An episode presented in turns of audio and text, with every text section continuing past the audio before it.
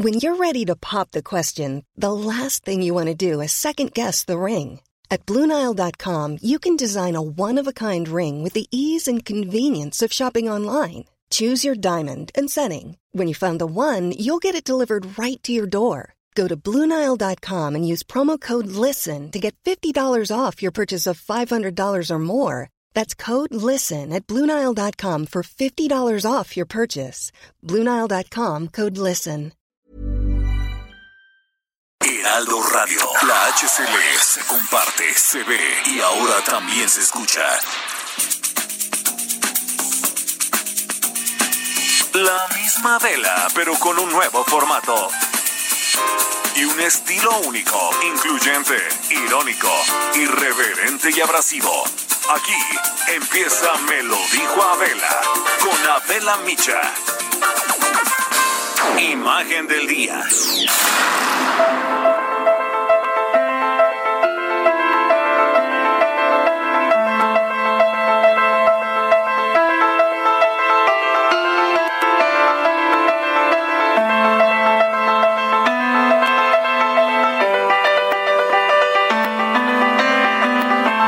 Quiero invitarlos a que hagamos juntos este ejercicio de imaginación a través de la radio porque este hombre bien vale la pena. El domingo 2 de julio de 1961, el increíble escritor Ernest Hemingway, ícono de la literatura estadounidense, despertó en su casa de campo de Ketchum, Idaho, se levantó, se puso su bata, esta famosa túnica del emperador, como la llamaba, salió de la habitación donde dormía junto a su esposa, Mary Welsh, y para no despertarla, bajó las escaleras despacio. Llegó al cuarto en donde tenía sus armas, más de 20 entre pistolas, rifles, escopetas, cada una de ellas con una historia y una vivencia de su dueño. Una tarde de caza, una un día de pesca, otra mañanas de disparos en las desérticas tierras africanas y eligió una, la voz calibre 12 de doble cañón. Volvió a subir las escaleras y se sentó en la sala. Puso el cañón en su boca y disparó. Ese tiro resonó en todo el mundo. La noticia de su muerte acaparó las primeras planas de los principales diarios del planeta. May Welsh, su esposa, aseguró a la policía que había sido un accidente y que el arma se había disparado mientras la limpiaba. Pero esa versión, aunque se aceptó como válida, la familia acordó que así se contaría la historia, pero los medios no la creyeron del todo, no creyeron en las palabras de la esposa. El mundo no comprendía cómo era posible que este hombre, que había sobrevivido a tres guerras, participó en la Primera Guerra Mundial, en el Frente Italiano y cubrió como periodista la Segunda Guerra Mundial y la Guerra Civil de España. El que presumía de pescar sin la ayuda de nadie los marlins más grandes que él y de cazar leones en África, hubiera acabado con su vida aquella mañana del 2 de julio simplemente limpiando su arma. Un día antes, había regresado de la clínica Mayo donde recibía terapias de electrochoques luego de su tercer intento de suicidio en menos de un año. Esa noche, mientras cenaba en un restaurante, le dijo a su esposa que los meseros eran agentes del FBI contratados para seguirlo. No se encontró ninguna nota de despedida. Su muerte era un enigma. Y aunque en sus cuentos y novelas consideraba el suicidio como una cobardía, todos asumieron que él se había quitado la vida. Hemingway fue una de las personalidades literarias más fascinantes del siglo XX. Un hombre valiente y encantador que cambió el rumbo de la literatura, un bebedor incansable, macho, seductor, amante de las mujeres, un gran deportista, atlético, temerario, ganador de todos los premios a los que se podía aspirar, incluido el Nobel. Autor de obras enormes como El viejo y el mar, Por quien doblan las campanas o Muerte en la tarde. La única certeza es que Hemingway sufría una profunda depresión. En una entrevista, Valerie Hemingway, esposa de Gregory, su hijo y secretaria del escritor, dijo sobre el suicidio de su jefe. Creo que fue por tres razones. Porque el deterioro de su salud ya no le permitía escribir, porque no aceptaba la decadencia del cuerpo y porque la revolución lo obligó a abandonar Cuba, cosa que le causó una gran tristeza. Además, varios miembros de su familia murieron así, su padre, su hermano y su nieta, en el 96, la actriz Margot Hemingway. Un estudio sobre su muerte concluyó que era heredero de una serie de desórdenes mentales y tendencias depresivas. He pasado mucho tiempo matando animales y peces como para no matarme a mí mismo, alguna vez le dijo a la actriz Ava Gardner. Hoy es un día para recordar a este gran escritor literato que un día también nos dejó escrito. Para escribir sobre la vida, primero debes vivirla. Y este hombre, vaya que lo hizo.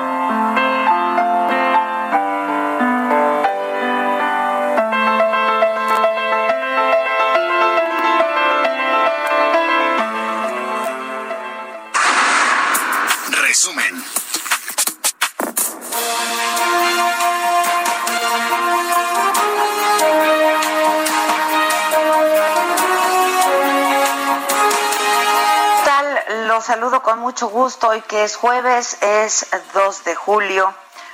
Esto es, me lo dijo Adela Soya de la Micha y estas son hoy las noticias. Ayer en Irapuato, Guanajuato, un comando armado entró a un anexo y mató a 27 hombres. Es fuertísimo lo que pasa en Guanajuato, por lo que es recomendable investigar si hay o no contubernio, asociación delictuosa con las bandas criminales. Así lo dijo hoy en la mañanera el presidente López Obrador.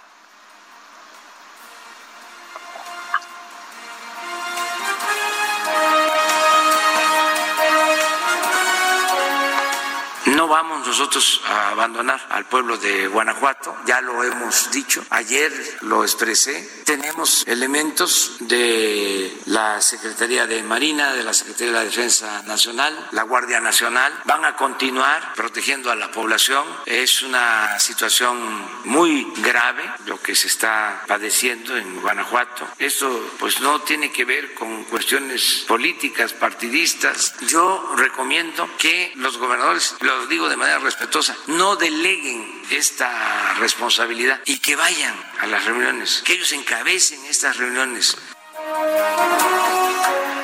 Bueno, eh, hasta hoy el saldo de este ataque al anexo de Irapuato el día de ayer en Guanajuato ha dejado a 27 personas muertas y 7 heridas. Las autoridades informaron que un grupo de hombres armados ingresó al lugar y ordenó a quienes estaban ahí, todos del sexo masculino, tirarse al suelo y ahí les dispararon. Voy con mi compañera Gabriela Montejano, corresponsal del Heraldo allá en Guanajuato con la crónica de este hecho tan lamentable que ocurrió ayer por la tarde en Guanajuato. Gaby, adelante, buenos días. Hola, ¿qué tal, Adela Auditorio? Muy buenos días. Hasta el momento, Adela, no hay una cifra concreta del número de víctimas que ha dejado este ataque. Hasta donde se sabe, se tenían 26 personas eh, confirmadas, 24 en el lugar de los hechos y dos, dos pacientes que después murieron en el hospital. Te comento que se ha dicho que son todavía siete personas lesionadas de este ataque armado que se registró en la colonia Arandas del municipio de Irapuato. Los hechos ocurrieron alrededor de las seis de la tarde en el lugar llamado Recuperando mi vida, ubicado en la calle privada de Guanajuato. Los primeros datos indicaron que en el lugar murieron 24 personas y otros heridos fueron trasladados en ambulancias o por sus propios medios a recibir atención médica, como lo afirmó el secretario de Seguridad de Irapuato, Pedro Alberto Cortés Zavala. El funcionario informó de manera preliminar que un número desconocido de sujetos ingresaron a las instalaciones del anexo y ordenaron a las víctimas colocarse en el suelo y les dispararon. Vamos a escuchar parte de lo que dijo el funcionario municipal. Lugares conocidos como anexos. Únicamente tenemos el deporte de que llegaron sujetos en un vehículo de color rojo. No se saben mayores datos. El informe preliminar que tenemos es de 24 personas sin vida 24. 24 personas sin vida y 7 lesionados. Es el reporte que tenemos a este, a este momento. ¿Hombres y mujeres, Únicamente eh, hombres, repito, es el reporte preliminar. Ya que la fiscalía llegue al, lugar y haga el levantamiento. ¿Cómo se llama este anexo? Habrá mayor información. No tenemos todavía datos de. ¿Será uno de los, de los lesionados. Que, tienen, que tienen registro? ¿me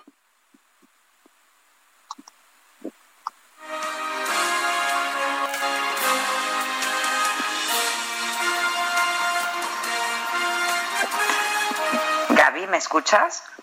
Sí, ahora sí escucho.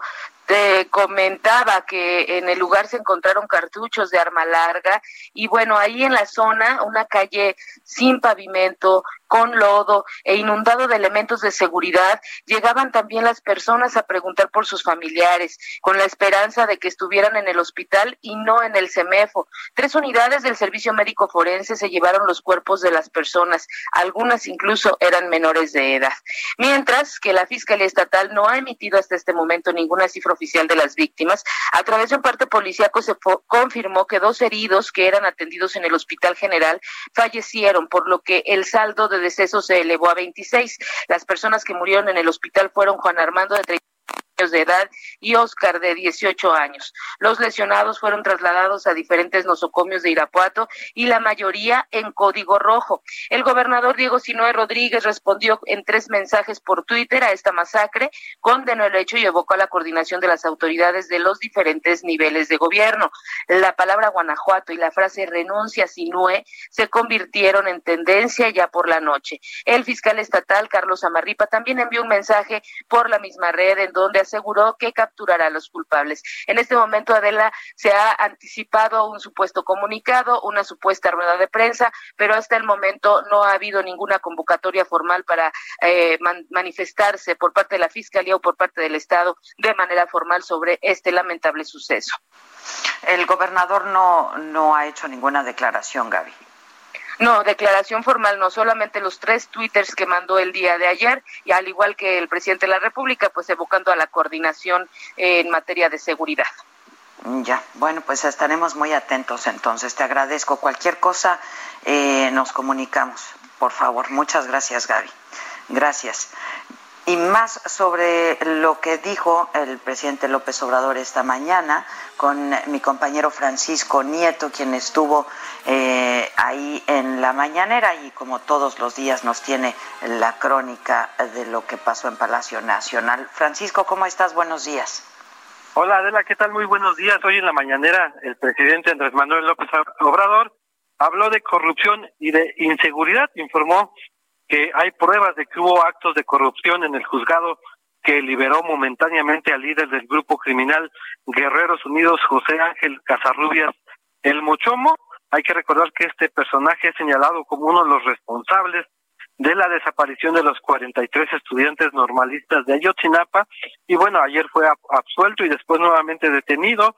luego de que un juez federal con sede en el penal federal del antiplano resolvió no procesarlo. En ese sentido, Adela, el presidente pidió que se investigue, que se castigue a los responsables, explicó que hoy en la reunión de seguridad pues se presentó el caso y se concluyó de que hubo corrupción, de que hubo dinero de por medio para que el juez procediera a liberar a este presunto criminal. Y en el caso de violencia de Guanajuato, como ya lo explicó mi compañera Gaby y como lo estás explicando también tú, también se anunciaron que se va a intensificar el, la seguridad en Guanajuato, pero recomendó el presidente Andrés Manuel López Obrador revisar los órganos de impartición de justicia de la entidad. También sugirió a todos los gobernadores, incluyendo al gobernador de eh, Guanajuato, participar personalmente en las reuniones de seguridad que a diario se hacen con representantes del gobierno federal. Explicó que no todos los gobernadores van a estas reuniones, pues, y pues no se enteran de lo que sucede en sus estados. Y por último, el presidente habló de la extradición del director de Pemex, Emilio Tozoya, y dijo que se trata de un hecho importante porque se conocerá el modo operandi de cómo se realizaban los sobornos en la en la época neoliberal. Entonces, Adela dijo que se va a tratar de recuperar los 200 millones de dólares de esta planta de fertilizantes de la que se le acusa, pues hubo un fraude, Adela. Bueno, pues muchas gracias, Francisco. Buenos días. Gracias. Muy buen día. Pues esto que dijo el presidente del Mochomo es eh, importante y eh, pues la reacción ahora es eh, que si tiene pruebas al respecto de la corrupción de un juez eh, que las presente. Bueno, sobre esto que ocurrió ayer en Irapuato, en Guanajuato, tenemos el audio de un testigo, al parecer es hijo del dueño del centro de rehabilitación de este anexo, lo que se conocen como anexos. Vamos a escucharlo. Estábamos comiendo mi hermano y yo, ellos se quedaron cuando nos fuimos a comer a mi casa, yo y él. Ya no yo no sé nada, hasta la casa llegaron avisando que había una balacera y llegó mi hermano avisándome que era aquí y me vine. Ya encontré todo así. ¿Era tu, tu papá? Era mi, papá. ¿Perdió la vida? Sí. ¿Cómo se llamaba? Erasmo Flores Regalado. ¿Eran los encargados? Era dueño. El dueño. ¿Cuánto tiempo tenían funcionando? Como un año, pasadito de un año, un año, tres meses, año y medio por ahí. Comentan familiares que habían visto incluso recuperación de los chicos. Aquí la gente estaba muy contenta con nuestro trabajo que estábamos haciendo con ellos, ¿verdad? Nunca tuvimos quejas de que sus hijos les dijeran que los maltratábamos. De hecho, nunca les pegamos a los chavos, Ahora lo que no entiendo, uno se hace las cosas bien, ¿por qué se meten con uno si uno ni les hizo nada? ¿Qué llamado a las autoridades que eh, pues ahorita aseguran que van a estar investigando este hecho? Pues uno lo que pide nomás es que hagan justicia por todo, ¿verdad? Porque realmente nosotros no tuvimos nada que ver en este detalle que pasó. A, no sé por qué a uno le tocó si uno nunca hizo nada mal, todos trabajamos por lo derecho, acá hay otros anexos más adelante porque ellos que son más culeros. ¿Cuántos hay en la zona? Aquí hay tres anexos, cuatro. Hay ¿Ya había habido ataques a otros? No, aquí no, hoy, hoy fue el primero. ¿verdad? Oiga, dicen que, fue, dicen que pudo haber sido el crimen organizado. El, el... No, sab, no sabría decirle, ¿verdad, señor? Pero... ¿Me das un nombre? Mi nombre es, me, me llamo Juan. ¿Juan qué, perdón? Juan Flores. Gracias, Juan. Gracias, Juan.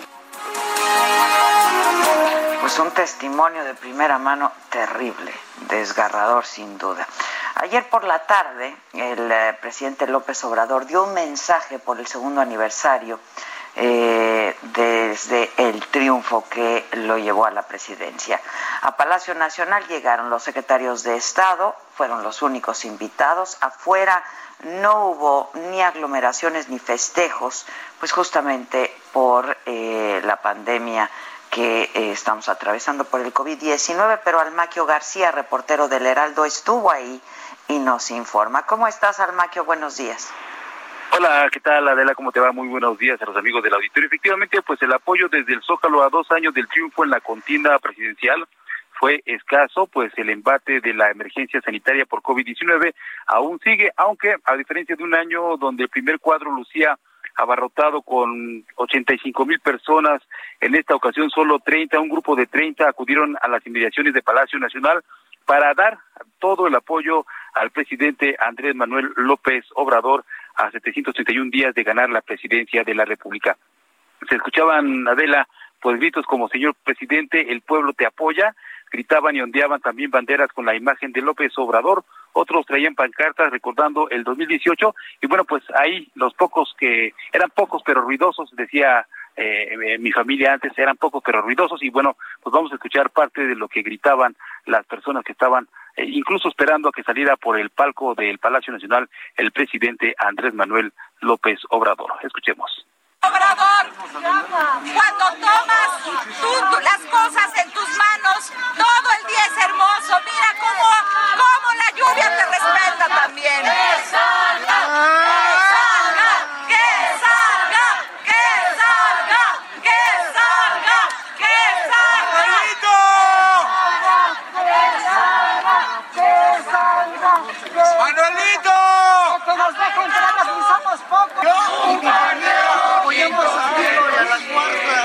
Ni un paso atrás. Eso. Así es, ni un paso Pues ahí parte del ambiente, Adela, que se vivió el día de ayer en la tarde en Palacio Nacional, donde sí había mucha gente, era en los alrededores, en Correo Mayor, en Venustiano Carranza, donde la gente se pues desbordó para hacer sus compras, recordando que pues ya se abrió el centro histórico a los comercios. Por lo pronto, Adela, el reporte que les tengo.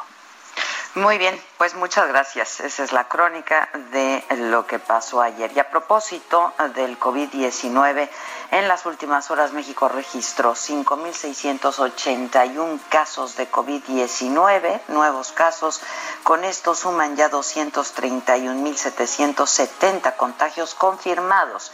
El número de fallecimientos llegó ya a 28.510.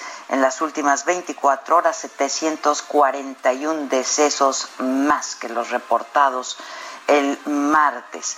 18 estados de la República se ubican en el color naranja del semáforo epidemiológico, 14 siguen en rojo. La mayor carga de contagios se presenta en población de 30 a 44 años. Del personal de salud afectado por el COVID-19, el 41% son enfermeras, 234 trabajadores del sector están intubados, 234 y 1.693 se reportan muy graves.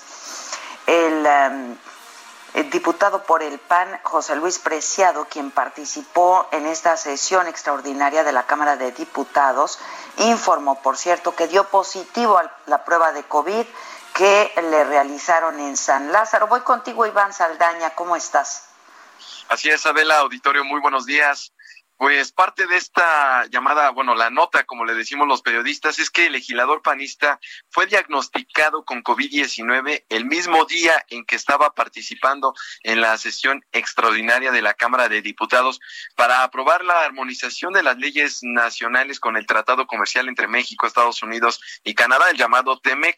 Jorge Luis Preciado anunció su contagio el día de ayer a través de un video publicado en redes sociales donde informó, pues bueno, el resultado del estado de su salud. Dijo que eh, esta prueba se la aplicó en el Palacio de San Lázaro. Eh, señaló, adelantó que se va pues a resguardar en su domicilio 15 días, en su domicilio en Manzanillo, Colima. Es un legislador federal por Colima y también eh, pues aseguró que no tuvo más contacto más que con su familia. Sin embargo, pues eh, está en las votaciones, en la lista incluso de asistencia en el Congreso. Omitió eso el, el legislador anunciar en su video que también participó en la sesión del Congreso. Están las listas de registro y las votaciones que hizo de cada una de las cinco leyes para armonizarlas con el TEMEC. Eh, pues es parte de la información, Adela. Ahorita eh, anunció, el, detalló el legislador que se encuentra eh, pues bien estable. de hecho, lo vimos en redes sociales. Él mismo grabó el video pero pues bueno, anunció que se mete en, se, se resguarda en su domicilio en confinamiento de este del auditorio. Ya, bueno, pero estuvo en contacto con gente, entonces procede darle seguimiento a eso. Tengo unos segundos antes de irme a corte. Efectivamente, Adela, pues viajó en avión, también estuvo en contacto con los legisladores, grupos de 50 que entraban a votar a el salón de plenos. Muy bien, muchas gracias, estamos atentos, gracias. Gracias, Iván. Una pausa y volvemos.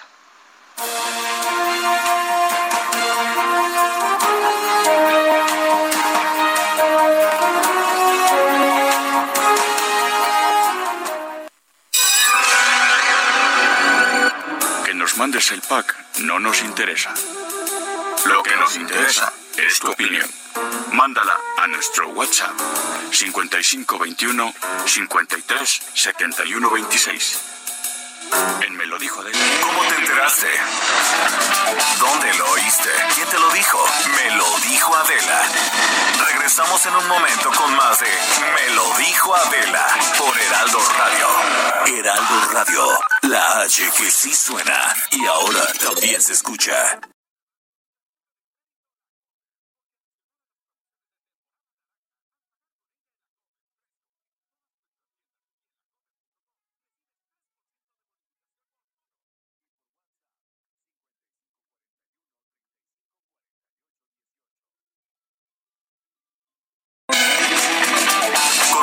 Con el estilo único y más incluyente, irónico, irreverente y abrasivo en Me lo dijo Adela por Heraldo Radio.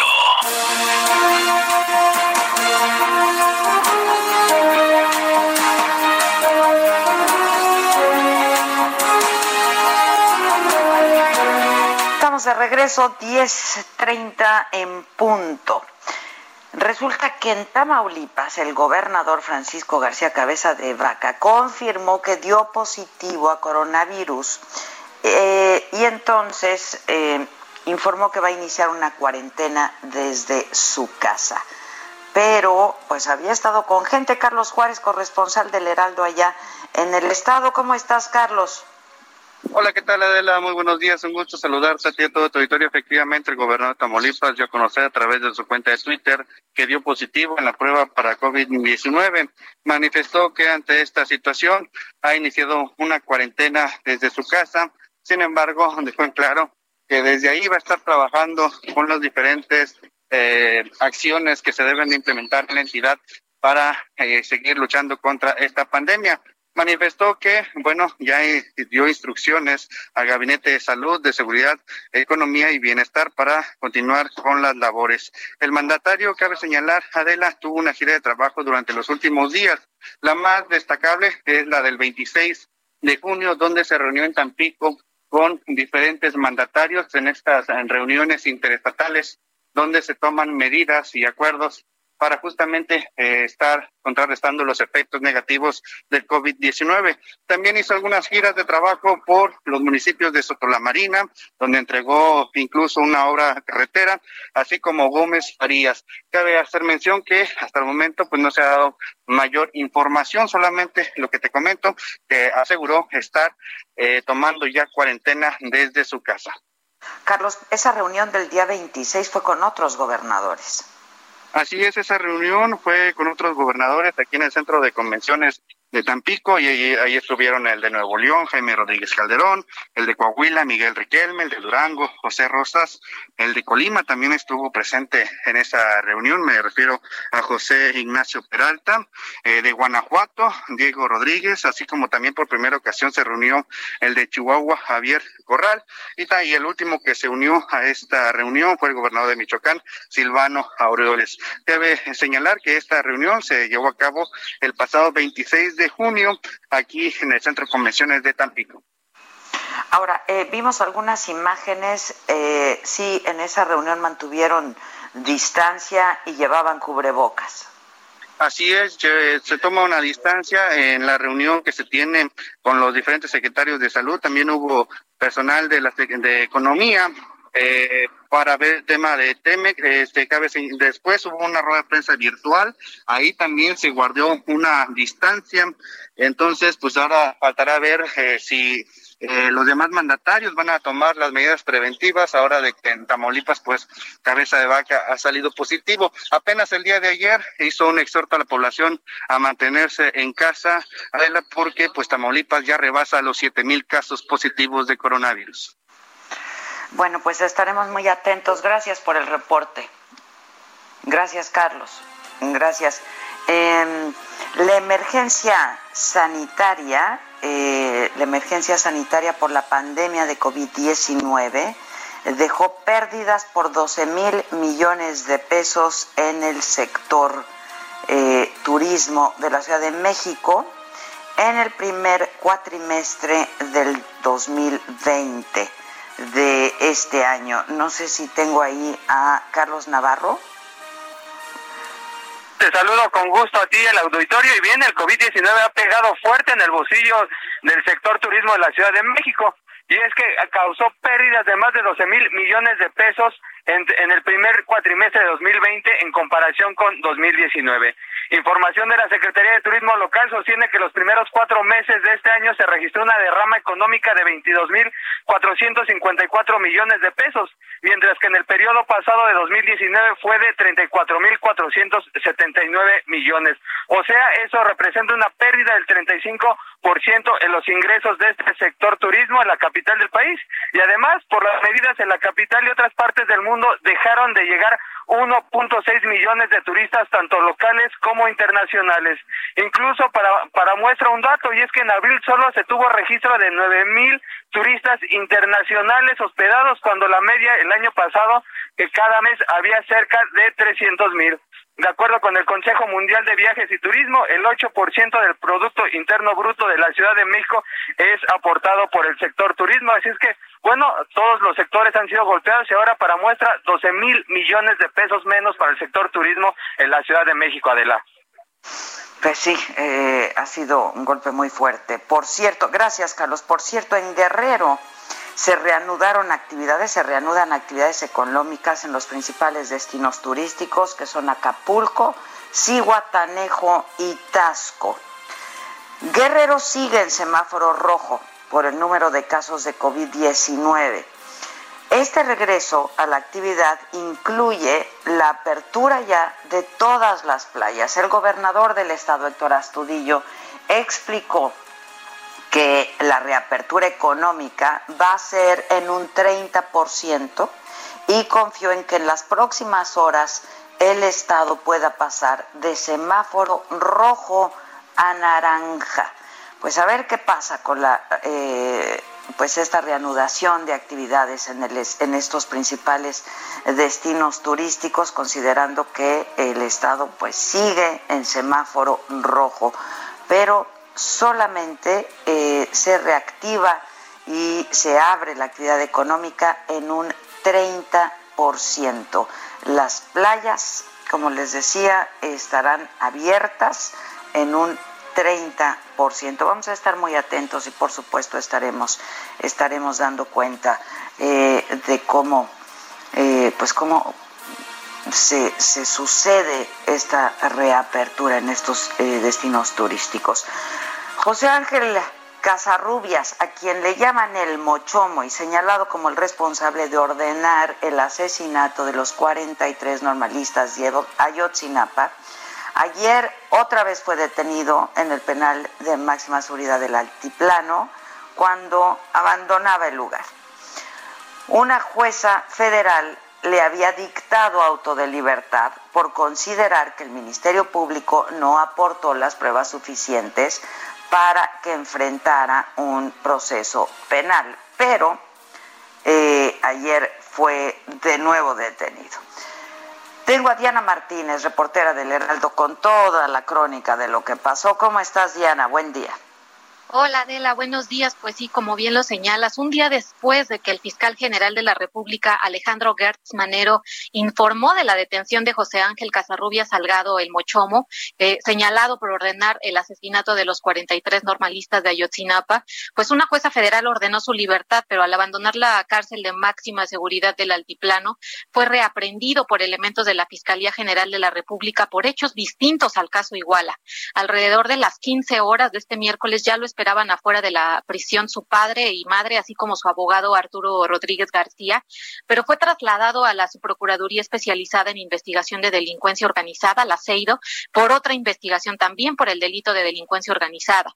El Mochomo, eh, recordarás que fue detenido el pasado 24 de junio en Metepec, Estado de México, con base en una orden de aprehensión eh, que se libró el 21 de octubre de 2014 por delincuencia organizada, por lo que estuvo casi seis años prófugo, pero este miércoles la jueza segundo de Distrito de Procesos Federales en Toluca consideró que no había elementos suficientes para procesarlo penalmente y le dictó auto de libertad.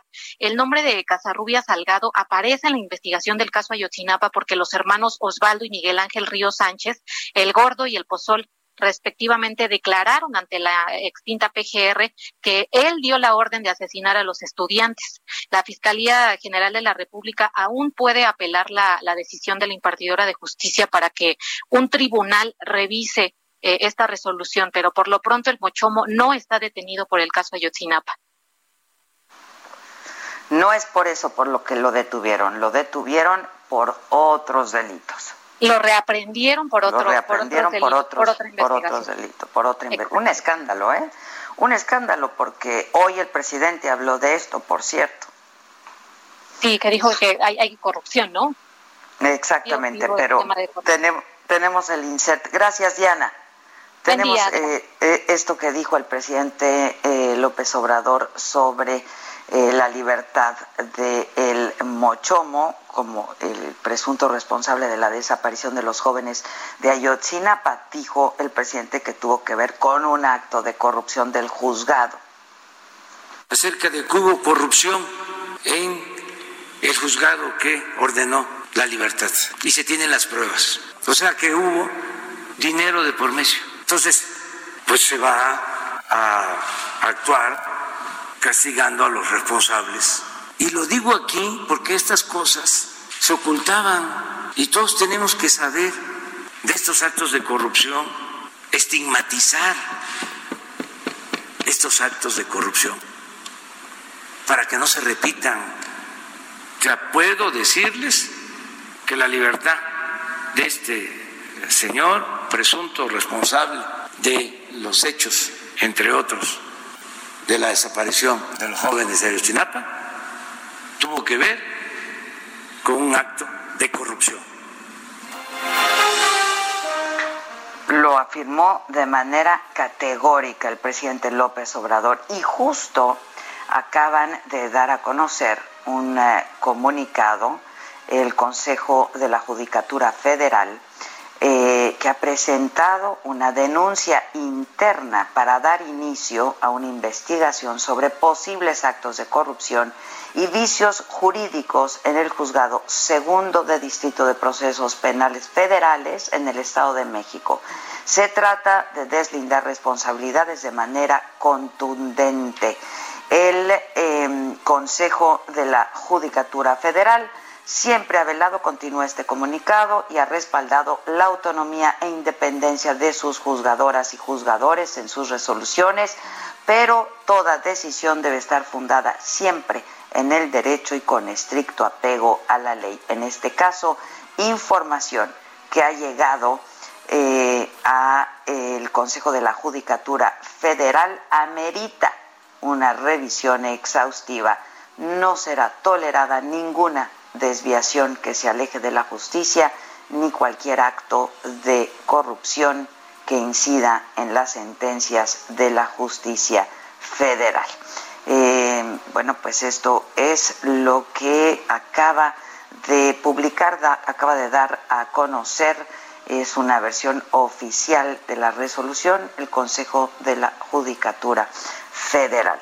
Eh, pues el, presidente López Obrador, como les informamos desde el día de ayer, anunció de su próxima visita a Estados Unidos los próximos días 8 y 9 de julio. Y esto ha generado varias reacciones. Una de ellas es la de el gobernador de Michoacán, Silvano Aureoles. Y subió un video en el que le manda un mensaje al presidente López Obrador de este mensaje, de este video, nos habla eh, Charbel Lucio. ¿Cómo estás, Charbel? Desde Morelia, ¿cómo te va? ¿Qué tal, Adela? Muy buenos días. Así es, previo a este encuentro entre los mandatarios de México y Estados Unidos, el gobernador de Michoacán, Silvano Aureles Conejo, le pidió a Andrés Manuel López Obrador que no, no se agache, que no sea sumiso, que no deje que México sea utilizado una vez más por el presidente Donald Trump. En ese contexto, Aureles consideró que México ha cedido los mandatos del gobierno norteamericano y como ejemplo de esto mencionó el despliegue de la Guardia Nacional para detener a los migrantes centroamericanos y la construcción del muro que Trump afirma es pagada por México. Aureles Conejo dijo a AMLO que los mexicanos no les gusta su actitud de sumisión ante el presidente norteamericano a quien calificó como el más racista y conservador que ha tenido Estados Unidos y un claro enemigo de México, por lo que le pidió no ser cómplice de los que han pretendido pisotear a los mexicanos, que no agache la cabeza ante los que ofenden a México y que sea consciente de que esta visita podría contribuir a reelegir a uno de los peores presidentes en la historia de los Estados Unidos. El gobernador de Michoacán consideró que ante este acto de comisión AMLO no solo traiciona a sus ciudadanos países, sino también a México y a su soberanía. Vamos a escuchar a la parte de este continente mensaje. De manera franca y directa, que a los mexicanos no nos gusta su actitud de sumisión y de subordinación ante este personaje.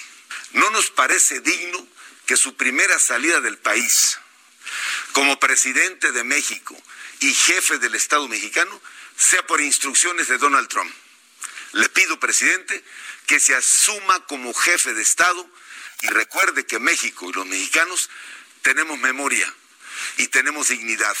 No sea usted cómplice de los que han pretendido pisotearnos. No agache la cabeza ante los que nos ofenden. Trump ha afirmado en más de una ocasión que usa a México y esta vez no es la excepción.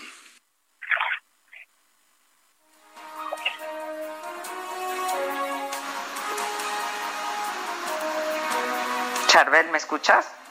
Sí, pues ya lo escuchamos, Adela. Ahí está el claro mensaje del gobernador eh, y pues eso nos evidencia una vez más este permanente desencuentro que existe entre Silvano Aureoles eh, con las políticas y las decisiones del gobierno de Andrés Manuel López Obrador.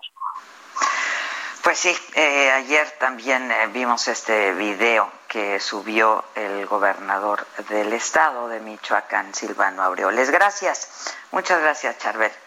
Gracias. Hoy, ¿está Maca por ahí? Y estoy.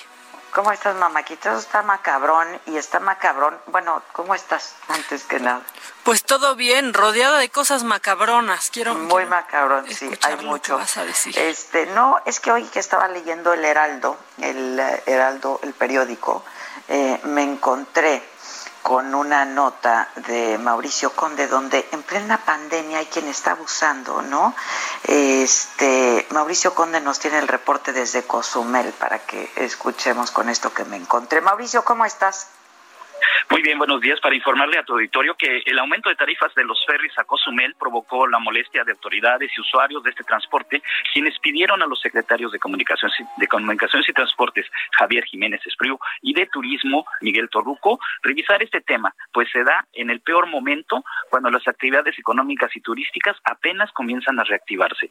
El Cabildo de Cozumel prepara un exhorto a la Comisión Federal de Competencia Económica, a la SCT también, para que intervenga y reconsidere este aumento tarifario de los cruces marítimos que lidera la naviera Ultramar perteneciente a Germán Orozco. El presidente municipal de la isla, Pedro Joaquín Dulbois, consideró que el aumento tarifario que comenzó a cobrarse desde el martes pasado se dio en el peor momento, dadas las suspensiones de actividades económicas por la pandemia del coronavirus. Explicó que si bien Ultramar, cuyo dueño es Germán Orozco, mantiene los descuentos a residentes, el incremento repercute en los turistas y a su vez en la economía de Cozumel y de la población en general. También en redes sociales los usuarios criticaron este aumento, pues consideraron que se que impedirá la reactivación económica tan ansiada, en especial cuando se pretenden realizar campañas para que los turistas acudan al Caribe mexicano. Señalaron, por ejemplo, Lenin Adrián Chamal a través de sus redes sociales. Ojalá que las autoridades federales mantengan pronto y se reduzca el precio del boleto del barco. También dichas tarifas aumentaron entre 30 y 50 pesos en el caso de los boletos para adulto en un viaje sencillo, pues pasaron de 220 a 250 pesos. Si consideramos es redondo, pues son 500 pesos, es un aumento de 100 pesos. En tanto que la tarifa para los quintanarroenses ya había sido duplicada, en un, ya había sido un incremento del 200% para los residentes en noviembre del año pasado y esta vez no le alteraron, no subió. Además de la, intervención de los secretarios federales, los habitantes de Cozumel pidieron a diputados y senadores poner un alto en este tema, sobre todo porque casi no tienen dinero en sus bolsillos. Esta es la información que tenemos de Cozumel. Tienen razón, la verdad. Mauricio, tienen razón. Apenas es incipiente la, Pues la visita de turistas. Pues por sí, el tema de la pandemia. O sea, en el peor momento, ¿no? Es una pasada. Esto, esto es del presidente del Consejo de Grupo Ultramar, ¿no? Sí, además Es este, Germán caso Orozco de- es el presidente. Sí, de, de Consejo de Administración. Sí. Este, pues sí se pasaron, ¿no? En el peor momento.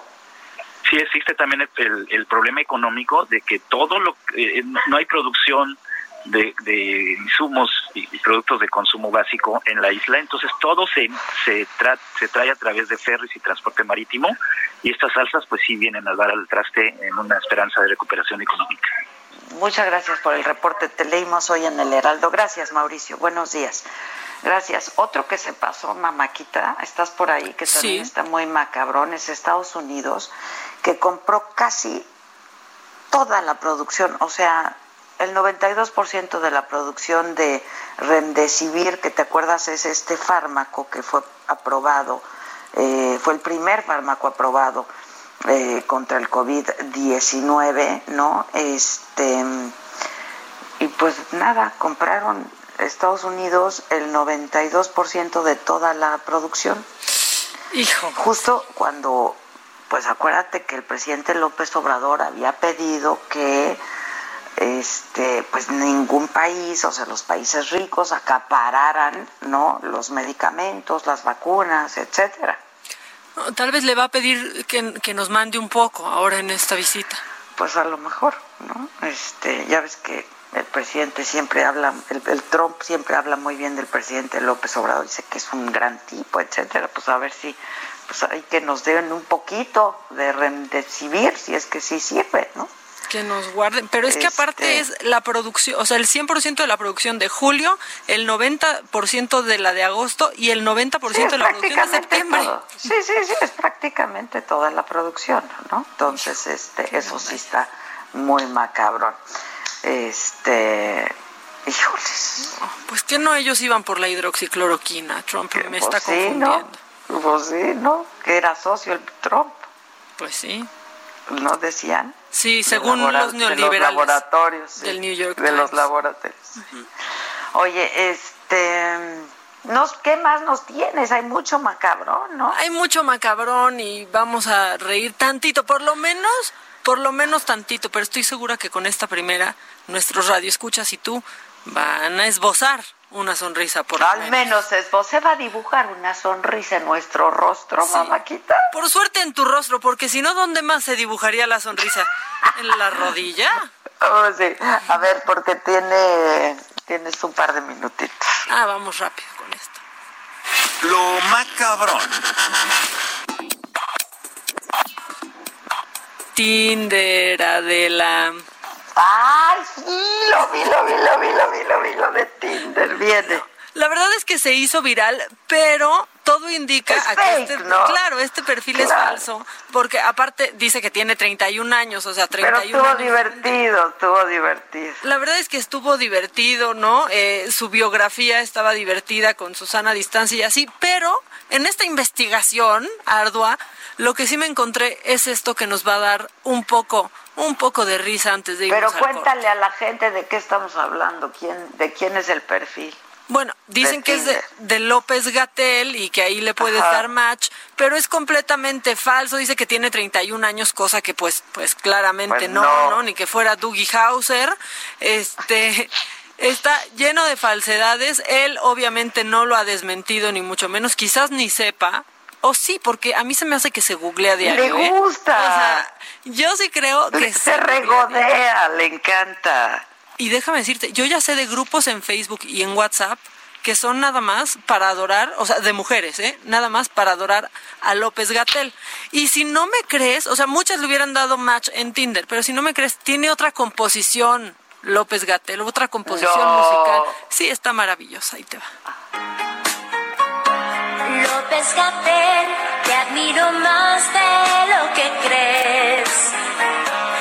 López Gatel, día con día escucharé tu conferencia tan exacta y prudente. Así como no. Siempre.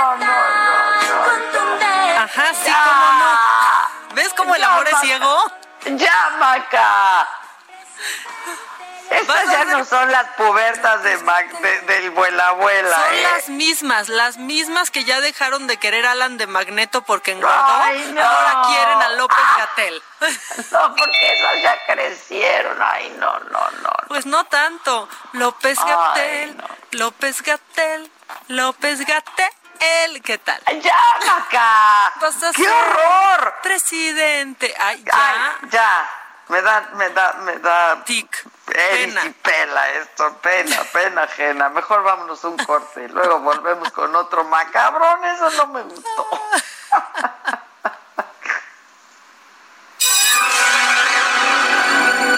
Que nos mandes el pack no nos interesa. Lo que nos interesa es tu opinión. Mándala a nuestro WhatsApp 5521 53 71 26. En Me lo dijo Adela, te leemos, te escuchamos y te seguimos. ¿Cómo te enteraste? ¿Dónde lo oíste? ¿Quién te lo dijo? Me lo dijo Adela. Regresamos en un momento con más de Me lo dijo Adela por Heraldo Radio. Heraldo Radio. La HCL se comparte, se ve y ahora también se escucha.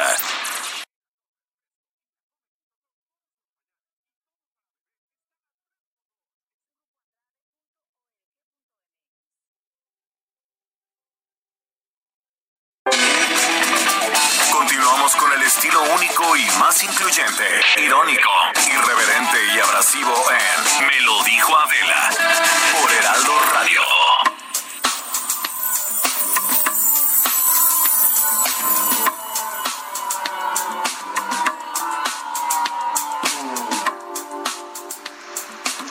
Son las 11 de la mañana en punto. eh, y bueno, ayer platicábamos, Maca, de... eh, ¿Estás ahí, Maca? Aquí estoy. Sí, aquí estoy. Este, ayer platicábamos de, pues este, este tuit que se hizo viral de em, la esposa del presidente Beatriz Gutiérrez Müller hablando sobre, eh, pues los niños con cáncer, ¿no? Sí. Que te acuerdas que te dije, me temo que estará en el cuadro de deshonor. Me temo que ya lo ganó. Te temes que ya lo ganó, ¿verdad? Todavía, ya por default. Sí, ya, yo creo que le vamos a dar el primer lugar y que mañana la, la lucha sea por el segundo y tercero, porque ya hay primer lugar, primerísimo, porque pues la disculpa también fue regaño. Sí, hubo una disculpa, este, pero también sí, fue, fue regaño, en fin. Es que tengo en la línea telefónica Israel Rivas, eh, él es el papá representante justamente de los niños con cáncer y nosotros hemos hablado con él eh, varias veces. ¿Cómo estás, Israel? Buenos días.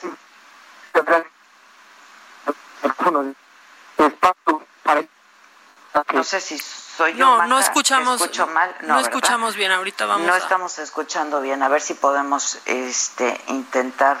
Lo tenemos ya. cuenta esta ¿Ya? ¿Israel? Sí, ya estoy aquí. Buenos, Ah, días. ver- ¿Cómo estás, Israel? Te saludo con gusto. ¿Cómo estás tú? ¿Cómo está la familia? Gracias, Adela, gracias a Dios. Bien, dan ahorita en consulta justamente en el hospital. Eh, eh, pero bien, vamos avanzando en estas largas y arduas semanas que duran los tratamientos para los niños oncológicos y afortunadamente Dana va, va muy bien con su tratamiento. Gracias por preguntar. No, al contrario, al contrario, me da gusto escuchar que están, eh, que están todos bien. Oye, Israel, estuvo circulando información de que el gobierno había cerrado instalaciones de PISA, pero ya lo desmintieron, ¿no? de la farmacéutica. Nosotros vimos esa información, nos digo, o sea, siempre estamos expectantes a lo que pasa. Digo, finalmente lo que sabemos es que y entendemos es que en México no se están produciendo y lo sabemos por la propia voz de los funcionarios públicos de la Secretaría de Salud que no se producen medicamentos oncológicos más en México. Eh, sabemos eso muy bien, hemos estado en pláticas con el doctor Pedro Flores y bueno, inclusive yo tengo aquí una relación eh, del- de los medicamentos que se están trayendo de Argentina, de la empresa Chemex. Y si tú te has de acordar, hace un mes nos llevaron ahí a Calzada de Tlalpan a un laboratorio que está prestando sus cuartos fríos a ver estos medicamentos que eran justamente para un mes. Ahorita ya tenemos otro problema, comienza otra vez el desastre, porque o, o si es que si es que si alguna vez se ha acabado en todos los hospitales del país, ¿no? Entonces, pues sabemos que es una problemática grave y nosotros vamos como papás, como movimiento, desmenuzando qué es lo que está pasando realmente. Y como no nos dicen al 100% la verdad de lo que está sucediendo, no son verdades a medias o, o, mentiras a medias, no sé cómo llamarles, pues sabemos que muchos de estos medicamentos están en una refría y, que es una complejidad trasladarlos de Argentina, que es, donde los están trayendo, ¿no? Entonces, pues que por ejemplo dicen que nos dicen adentro en las pláticas que tienen solucionado el problema de 16 claves oncológicas, pero se necesitan 29, son 29. O sea, digo, perdón, tienen solucionado el problema de 13, faltan 16 de las 29. Que, y, y sabemos que hoy en día no tienen una empresa a nivel global que les venda estas otras 16.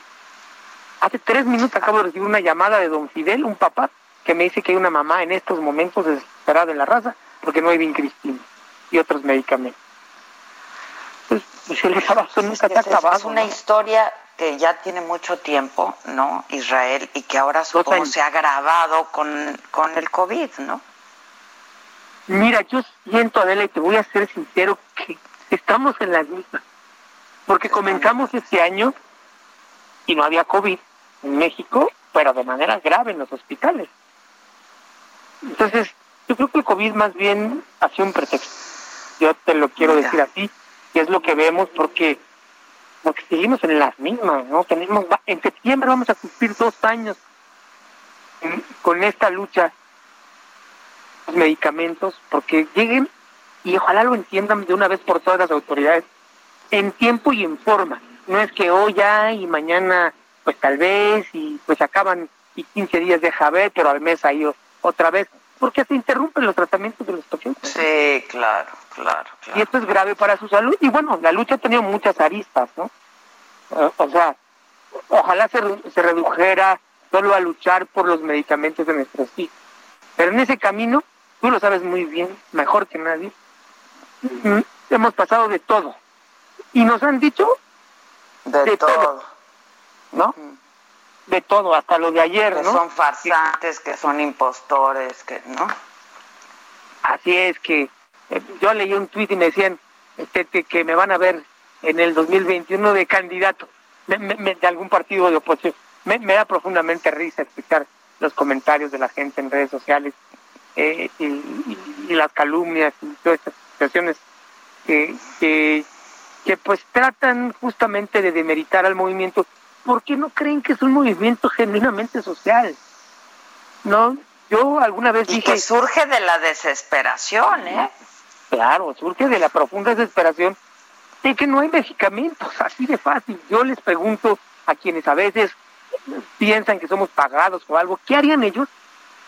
Y le dijeran, tu hijo tiene cáncer. ¿Qué harían? Pónganse nuestros zapatos, ¿no? Sí, y justamente, justamente, no digo todo, no puedo generalizar, pero sí hay un sector de la población que no está sensibilizado con el tema, a diferencia de otros países. Y lo de ayer justamente fue catastrófico para eso. Nosotros Justo paralelamente... Te quería preguntar. Sí, sí, sí, sí. Este, pues porque se hizo viral, ¿no? Se hizo viral el tweet, se hizo viral la respuesta, se hizo viral la disculpa, este, de, de Beatriz Gutiérrez, que al final, pues ni fue disculpa, eh, ¿qué, qué, qué, pensaron ustedes de esto? ¿Y cómo, es que yo decía, imagínense, pues qué sienten los padres de los niños que, que tienen cáncer, ¿no? Sí, es un primero asombro, pues la negación, no, no creo que haya sido ella. A ver, vamos a verificar. Y del asombro pasa uno inmediatamente al enojo y del enojo a la tristeza.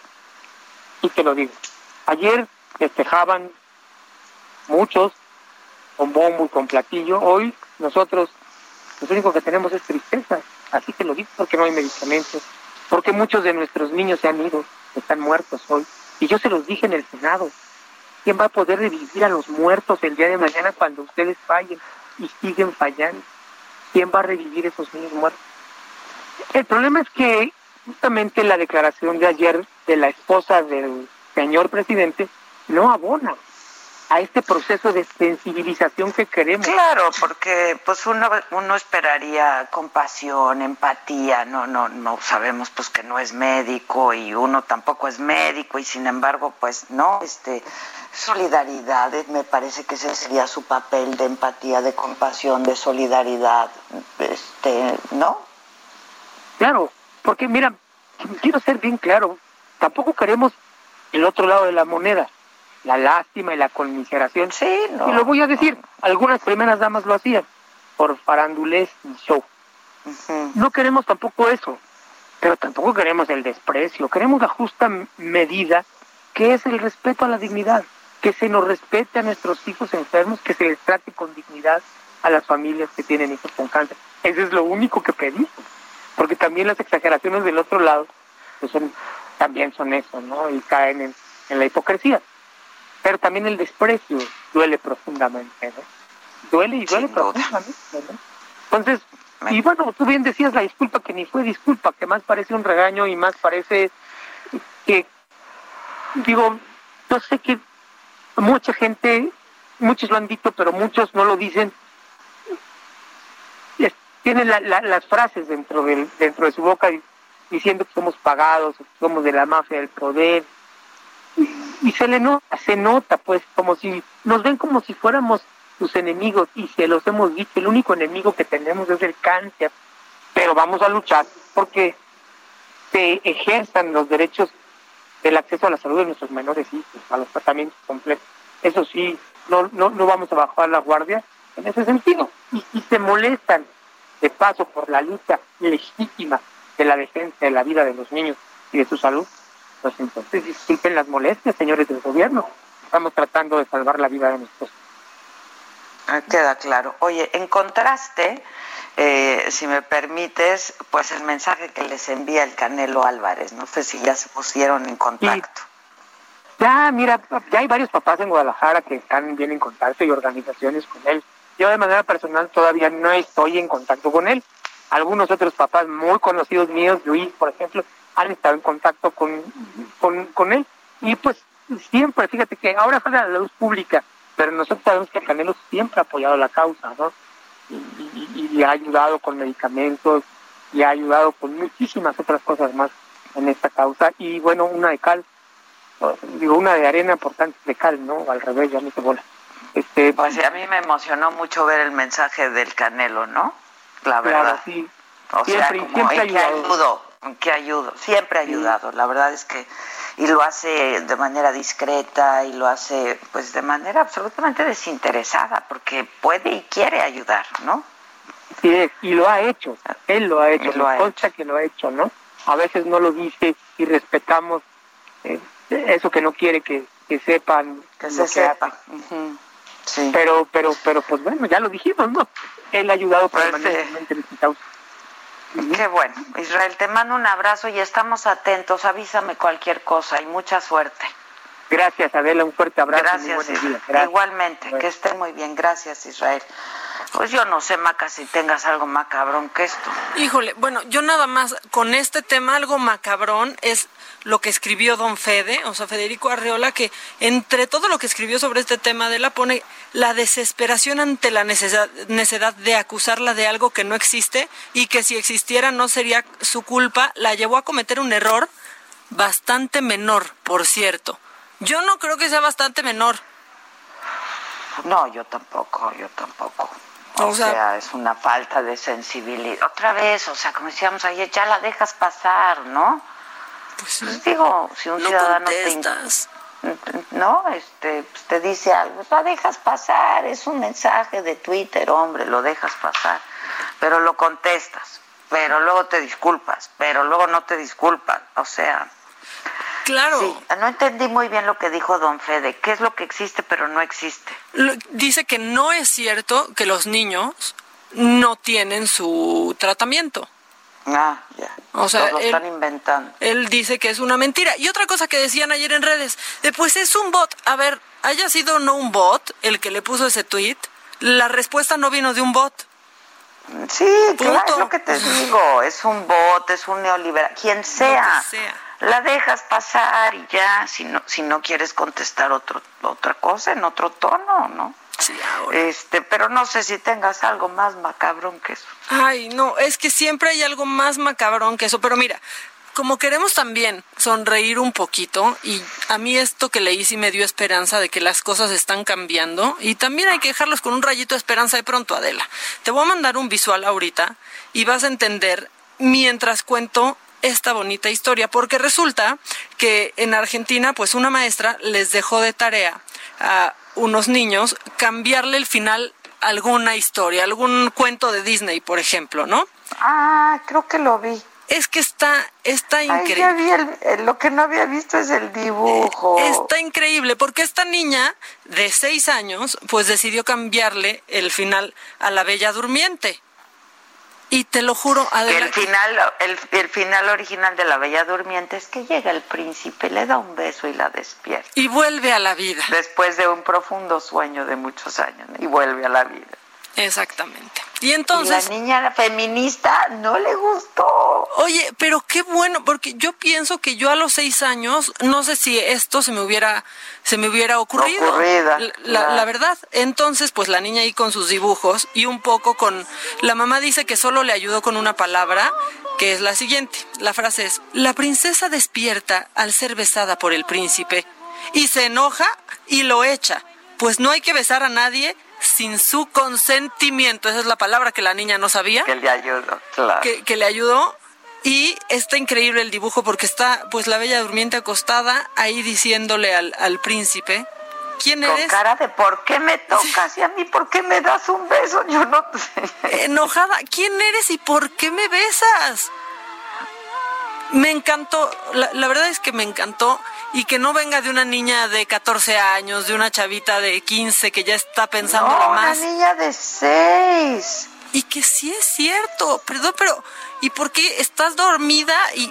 tiene que llegar un hombre que no conoces, que aparte tus papás extrañamente dejaron pasar hasta tu, al- hasta tu alcoba, a darte un beso y regresarte a la vida? Está increíble. Está increíble. Bueno, pero, pero eso ya nos va a Me dar... gustó mucho esa historia. A mí también. La verdad es que sí da un, un poquito de, de esperanza porque de pronto piensas que no, estamos avanzadísimos en temas y, y, este, pues no. O sea, resulta que la Bella Durmiente no estaba, no estaba acostada, sino estaba siendo acosada. Y no habíamos abierto los ojos. Pues sí, sí, sí. Pero- Eso justo me escribió el Víctor. Exactamente, pues es que así es, está muy bonito esta niña argentina. eh, pues yo quiero reescribir ahora, o sea, que los niños se pongan a reescribir los finales de las historias de Disney. Por eso a mí me gusta tanto el final de, de Shrek. Claro. Me encanta el final. Y vivieron feos para siempre. Y, Fe- y vivieron felices feos para siempre. Exacto, porque lo eligen Sí. ellos. claro, a mí me gustó mucho ese final de Shrek, es mi historia favorita. Porque perdóname, pero escenas de Blancanieves mientras le está lavando ahí los trastes a los siete enanos. Sí, claro. O sea, no, no, no, no Blancanieves. Ponles un banquito y que ellos laven. Punto. Claro. Oye, claro. pero pues hay, hay cosas que sí están macabronas. Que por algo son enanos, además. Pues, es- exactamente, exactamente. Pero, híjole, hay, hay historias que sí están macabronas y no sé si te acuerdas que hace unas semanas, no sé si fue la semana pasada, pero eh, pues te conté que por lo menos en una cárcel de Morelos habían dejado de repartir gel antibacterial porque algunos reos se, los, se lo estaban tomando. Se murieron unos, ¿no? Se murieron ahora apenas. en Puebla.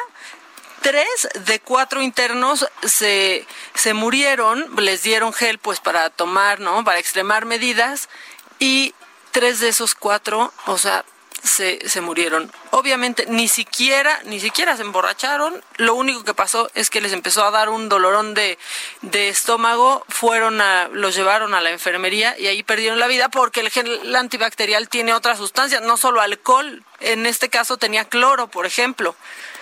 Entonces, bueno, perdieron la vida y ya se está evidentemente pues haciendo un, un llamado a que no haya gel antibacterial en algunos reclusorios, y no es que en todos los reclusorios del país.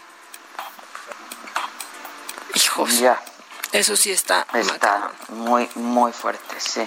Y otra cosa macabrona rápida, que también está esperanzadora. Fíjate que surgió un movimiento en el Reino Unido ADE que se llama Let the Music Play. Esto es porque muchos músicos, no solo británicos, se unieron a pedirle al gobierno inglés que los apoyen. O sea, les están exigiendo un calendario de reanudación para sus conciertos, apoyo financiero y también algo súper importante que yo creo, por ejemplo, que en, la reactivación del teatro en, en, México sería muy bueno, pues poder exentar los impuestos que hay sobre los boletos.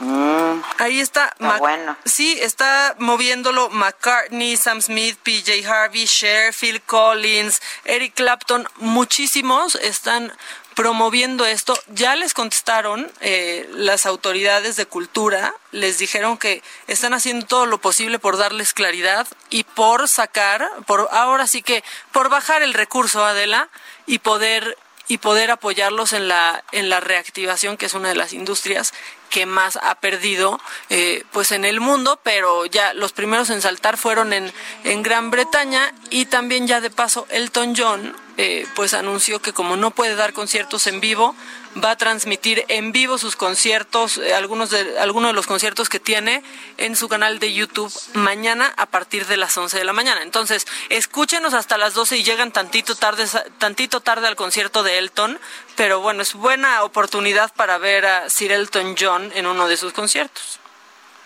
Está padre, ¿no? Pues yo creo que está, está padre. También está padre que empiecen estos movimientos y que ojalá que se empiecen a replicar acá. Pues es que sí, porque algo se tiene que hacer al respecto.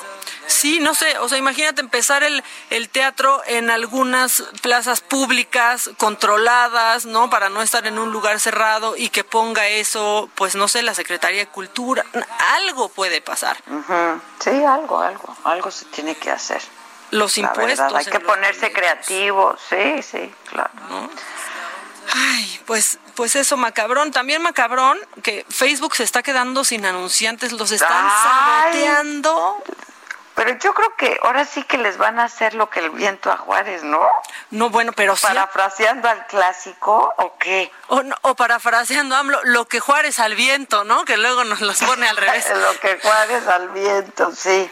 Pues no sé, pero sí están perdiendo una muy buena lana, una muy buena lana Facebook, porque ya cada vez son más, o sea, está Starbucks, está Levi's, está PepsiCo, está Hewlett Packard, Ford y Adidas, son los últimos que se han unido, pues alegando que hay contenidos que promueven la violencia, que dividen, desinforman al, al público y promueven racismo y discriminación, que es algo que de verdad pues ya habían acusado a Facebook eh, desde hace desde hace mucho mucho tiempo. Zuckerberg ya dijo eh, el viernes pasado pues que va a etiquetar todas las publicaciones relacionadas con la votación, con no con un enlace justo como lo está haciendo Twitter, ¿no? Que te avisa que puede ser contenido engañoso, que puede incitar al odio, ¿no? O que puede ir contra un grupo vulnerable. No está siendo suficiente. ¿eh? Facebook Facebook sí está perdiendo una buena lana y en una época que también viene muy bien a las marcas, ¿no? Muchos están recortando en publicidad, está esto de Facebook y dicen, ah, pues recórtale todo a Facebook. Claro, ya. Y seguro se van a unir más. Pues sí, seguro es lo que, o sea, dicen que es un verdadero éxodo de las marcas en, en Facebook y pues el, sí, la tirada es que se unan más y cada vez los más fuertes hasta que tome cartas realmente en el asunto Facebook, que no ha dejado de estar metido en estos temas. ¿No? Este, perdón, es que me, me está mandando un mensaje o está mandando un mensaje Stephanie que si tembló, no, ¿verdad? Ahorita nos estás preguntando nomás, o nos estás informando. o sea, porque sí, sí, es porque a lo mejor va a entrar a la cabina y vaya a temblar. No, espera. yo no sentí tampoco, no sé si sonó la, No, aquí ¿La no. alerta? No, ¿verdad? Bueno, sí, eh, estoy viendo en este momento un tuit de Sky Alert en donde dice sismo en desarrollo, intensidades débiles y leves en zona centro de México. Mantenga la calma y el sismológico nacional ya lo tuitea. eh, preliminar, magnitud 5.5 grados eh, a 22 kilómetros al sureste de Pinotepa Nacional. En Oaxaca, En pero Oaxaca. no ameritó alerta sísmica. No. Este, a las 11 de la mañana con 18 minutos no ameritó alerta sísmica, este, porque no pero los niveles preestablecidos. Esto fue eh, pues en la costa de Oaxaca. Exacto, que sí, ya vi en Twitter, algunos sí lo sintieron. Ay, pues van dos esta, esta semana, ¿no? uno en la noche y ahora Sí. este leve que se sintió. Bueno, ya te sonó la chicharra. Vamos a hacer una pausa. Regresamos. Hoy, hoy nos, nos divertiremos o no sé. ya, ¿Cómo? porque O está sea- luego para llorar la cosa. Pero seguro no durmió Lozano, ya Pero- sí, saboreando. Sí, como dice, como dice mi queridísimo Javier Lozano, llegará la alegría del hogar con él en unos minutos más y con Nacho Zavala. Luego de una pausa volvemos. Nos mandes el pack no nos interesa. Lo que nos interesa es tu opinión. Mándala a nuestro WhatsApp 5521 53 71 26. En Me lo dijo Adela, te leemos, te escuchamos y te sentimos. ¿Cómo te enteraste? ¿Dónde lo oíste? ¿Quién te lo dijo? Me lo dijo Adela. Regresamos en un momento con más de Me lo dijo Adela por Heraldo Radio. Heraldo Radio. La HCL se comparte, se ve y ahora también se escucha.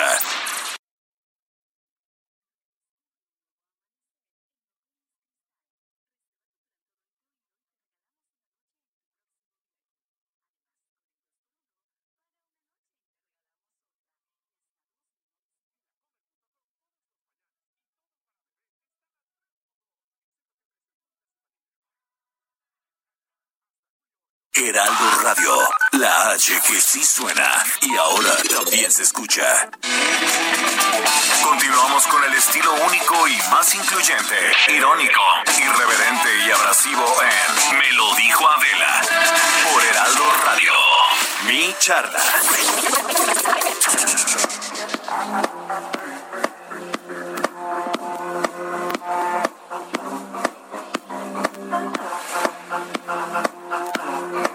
Alegría del hogar, Lozano. Zavala, la alegría del hogar, como todos los jueves. La alegría del hogar. ¿Qué Y onda, además, hijo? además, además, hoy más necesaria que nunca, es hermana, ¿eh? Lo más Es cabrón se quedó corto, o sea, lo más cabrón se quedó corto toda la semana. Lo macabrón, ahora sí que me la... Es de niños. bruto, mano. Nada. Yo dije que me dé alegría la maca, algo, No, porque no, está muy bruto. fuerte. No, pues es que no alcanza el programa para sumar todas las estupideces que hacen estos. Digo, de verdad, no puede ser, ¿no? Ahí está, ahí está Zavala también. Zavala. siempre llega, siempre llega tarde. Se, siempre se atora en el sí. tráfico, Zavala, y no Se atora en el tráfico. Tiene muy mal internet perro. en su jaula. De la cocina a la recámara hay tráfico. Qué, qué vergüenza. Pero aquí, pero Oye, aquí está la alegría del hogar. Aquí estoy yo. aquí ¿De qué- de-. ¿De qué vamos a hablar? ¿Del mochomo? ¿De qué? ¿De Irapuato? Lo más importante es hablar de los temas graves que y que nos quieren este, distraer, confundir, etcétera. Oye, el tema de la economía está cada vez peor. El tema de la pandemia ni se aplaron. Estaba escuchando la felicitación de, este, de López Gatel, que por amor de Dios, ya dejen de poner cancioncitas para López Gatel y porras y la madre. ¿eh? O sea, porque de veras Gatell. las voy a dejar de oír. Gatel. Espérate, espérate. Maca, échate. échate. Pónganme, por No. favor, la canción de No, López no, no, Gatell. no, no, no. La de hace Tú, rato tú cántala. Ah, López Gatel, López Gatel, López Gatel. No, no, no. O sea, y tus respuestas siempre tan contundentes. El amor es ¿Qué ciego. tal? No, no, no, no, no, pobre país. Es que de veras. Sí, veces- pobre país, de veras, la gente veces- muriéndose. sí, Pobre No, país, estoy de acuerdo. No, no merecemos esta miseria, de veras que no. Yo ayer puse un tuit y lo puse con mucho sentimiento, diciendo, yo apoyé resueltamente a José Antonio Meade, voté por él, fui su vocero y todo. No solamente no me arrepiento, sé que hice lo correcto. Ah, y no voy a Con razón perdió. 30 millones. Pues ya lo sé, güey. Llegaste No, justo no, a tiempo, Zavala. Dice Zavala. Pero te voy a, yo, yo no voy a decirle nada a los más de 30 millones que como ustedes votaron por este por López Obrador, ¿no? Pero sí les pido que para la próxima le echemos una buena pensada qué queremos para este país, porque el retroceso sí es de tres décadas, caray. Razonen su voto, razonen su voto, por favor. Razonen su voto y también piensen en los que lo acompañan. Ven nada más el desfiguro, que aquí sí me gustaría escuchar a mi buen amigo Juan Ignacio Zavala, el desfiguro de la no primera dama, de la última dama de este país, ¿eh? después de la madre que hizo ayer, y de ida y vuelta, ¿eh? Primero De ida y vuelta, sí. y luego- y luego- Como dije yo, ya la dejas pasar, ¿no? La No, dejas no, pasar, hombre. Qué cosa, qué cosa. Pero a ver, A Zavala, ver, ¿qué Zavala. La Zavala. Zavala, Ya se durmió, ¿opinas? ya se durmió. No, o sea, nomás cuando hay que, que tirarle a Zavala. Lozano, ya dice algo Zavala. Bueno, Se cortó.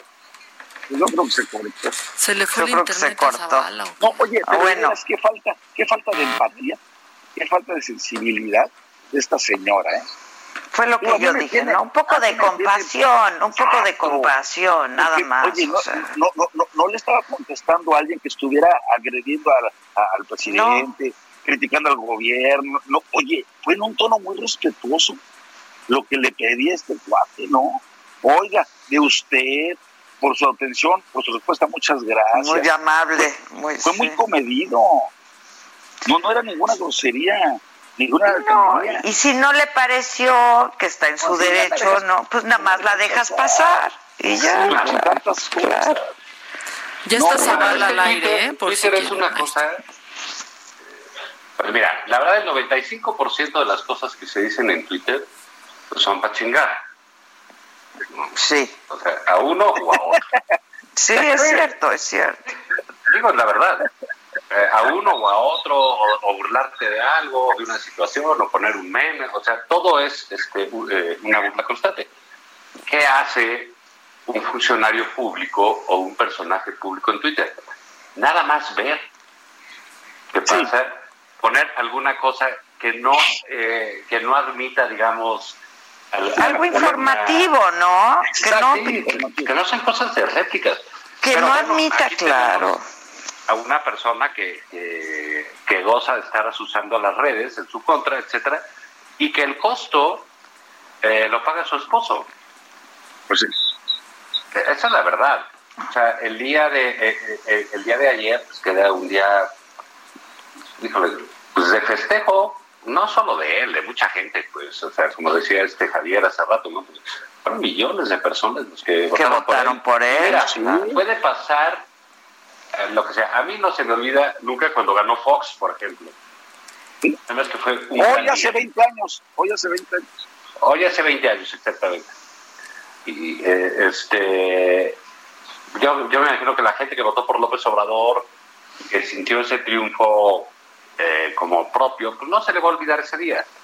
Bueno, ¿por qué echarlo a perder con, con una mofa, una burla, Sí. una majadería este, de ese nivel aparte, ¿no? O sea, porque, digamos, creo que ni Irma Heréndira se atreve a decir esas cosas. Y mira, Y es decir, y mira que ya es decir. Entonces, bueno, otra cosa que creo que con lo que se está topando el presidente es que el año pasado, no recuerdo, ¿cuántos informes hizo? Como tres, ¿no? sí, Sí, sí. Eh, eh, como tres. Entonces ya, ya está topando con que ya no está tan bien la cosa, ¿no? O sea, este, ayer, pues, ¿qué informó? Mira, yo no sé si es el presidente más insultado. Creo que es el presidente que más ha insultado en los últimos sí. 200 años, sin duda. Alguien por ahí lo puso eso también en el Twitter, porque este y alguien decía, ¿y Peña Nieto qué? ¿Y Calderón No, qué? hombre, ¿No? por Y, y favor, Fox, hombre, pues fueron. y por favor, por Yo creo favor. que al presidente actual le va bien.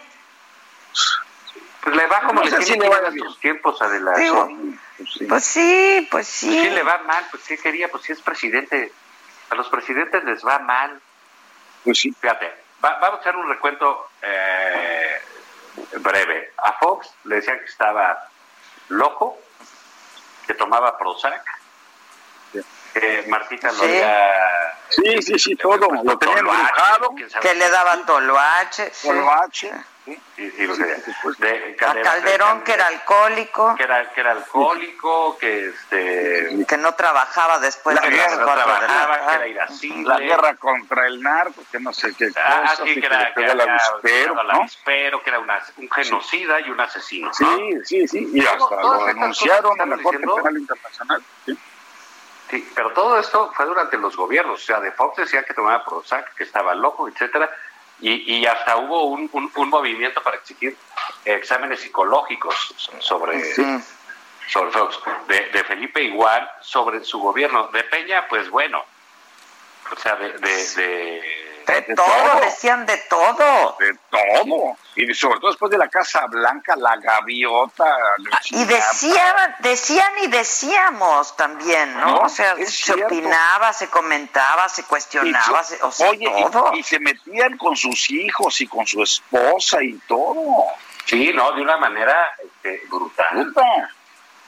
Entonces, bueno, pues este señor resulta que quiere que le digan que qué lindo es, qué bonito está, qué guapo, ¿no? O sea, como si fuera Paco Stanley, ¿cómo iba a ser la canción? Qué guapo soy, qué lindo soy, cómo me Ni quiero. que fuera López Gatel, Ah. ni que fuera que López Gatel. Sin mí me muero. Jamás me podré olvidar. Ah, Eso, Maca, muy bien. Ese, mi aportación, gracias.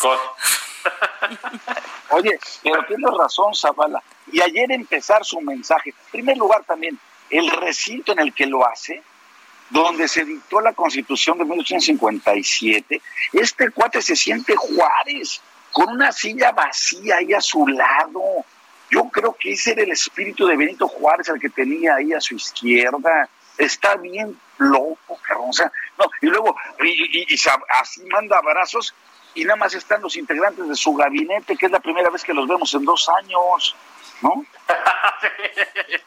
¡De veras! En camionetas blindadas ya, que eso está Camionetas bien. blindadas con los Oscuras. achichincles, como decía este López Obrador, que ya todo cambió, puta, pues qué bien lo disimulan, porque fue igualita la llegada a Palacio Nacional que en cualquier otro tiempo. Y ayer, y empieza él victimizándose. Nunca había habido un presidente tan ofendido, tan agredido como yo. Ya bájale. El que más ofende todos los días desde Palacio Nacional con recursos públicos es él, a todo mundo. A ya, ahorita ya la agarró con el gobernador de Guanajuato. Pero cuando él era de oposición, culpaba a los presidentes de todo delito que se cometía en este país.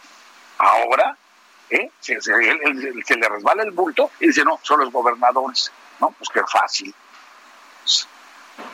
Oye, ¿y de quién habrá sido la idea de, de- o sea, todo el día de ayer fue, este, pues francamente, un reflejo de su gobierno, ¿no?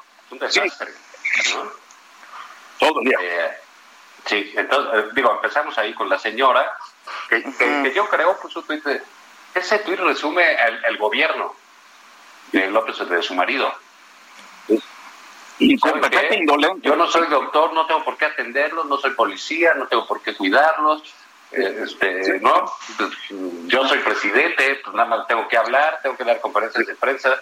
En fin, todo empezó mal. Y luego ese escenario ah, vacío, un lugar vacío, Sí, no, no, no, y luego una silla vacía. Adela. Sí, eso No, es terrible, lo que la silla vacía, ese es el Sí, mensaje sí. más terrible de todo, ¿no? Porque así O sea, está, pareciera que así está el país. Si Porque nos la silla nosotros- sigue vacía. La Porque- exacto. exactamente. Eso, es terrible el mensaje, es terrible. No sé de quién haya sido esa idea, este, pero el mensaje Mira, es terrible. de, de quien haya sido, a mí, yo soy presidente o soy gobernador, y un asesor me propone, o el secretario de gobierno, Que la silla sea, salga ¿eh? vacía. ¿Eh? Te la pongo de sombrero, cabrón. O sea, por supuesto que no lo acepto, ¿no? Es increíble, es increíble, no, de veras. ¿Qué mensaje está dando con eso? Sí, el mensaje es terrible. De veras, es un mensaje de que esa sí está vacía, o bien que está loco y piensa que lo está acompañando Benito Juárez. Napoleón.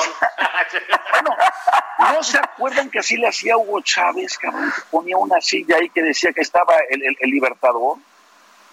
Se Bolívar ahí. Ay, no, ya. Sí, así es, así son. Que no les extrañe. Luego ni siquiera se sabe bien la frase, bien, el, el, el respeto al derecho ajeno es la paz. Ya de veras. Oye, pero este, y luego la pandemia, ¿no? Que ya, yo, sé, No, ya me cansé de hoy que ya, ya, ya salimos y ya, ya la hicimos y, y yo, ¿qué es esto? No, ya, ya parece la Sierra Madre Occidental. No, o sea, es que de veras, picos, valles y entonces la cordillera. y La meseta. La, meseta.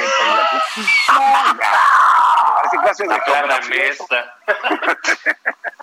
La orografía mexicana, la orografía mexicana. Sí, no mames. O sea, de veras, ya. es una va- Bueno, ya, a ver, ya por lo pronto, ya rebasamos a España.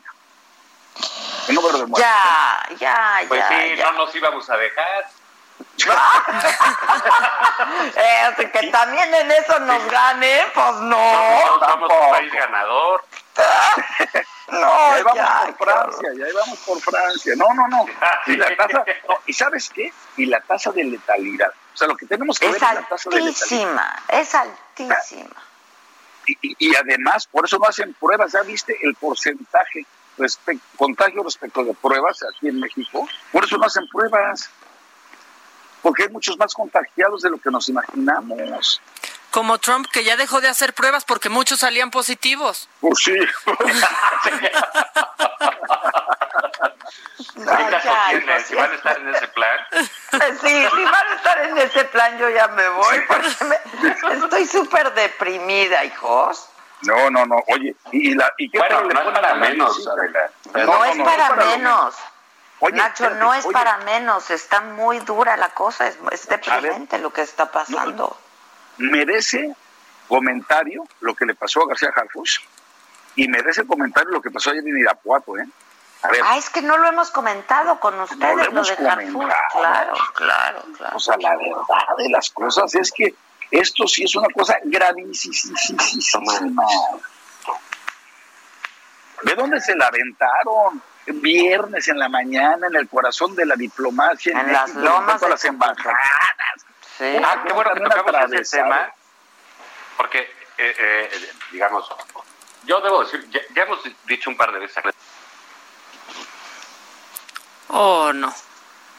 ¿Se cortó Zavala. o yo? No, se cortó Zavala en el momento cumbre de su participación.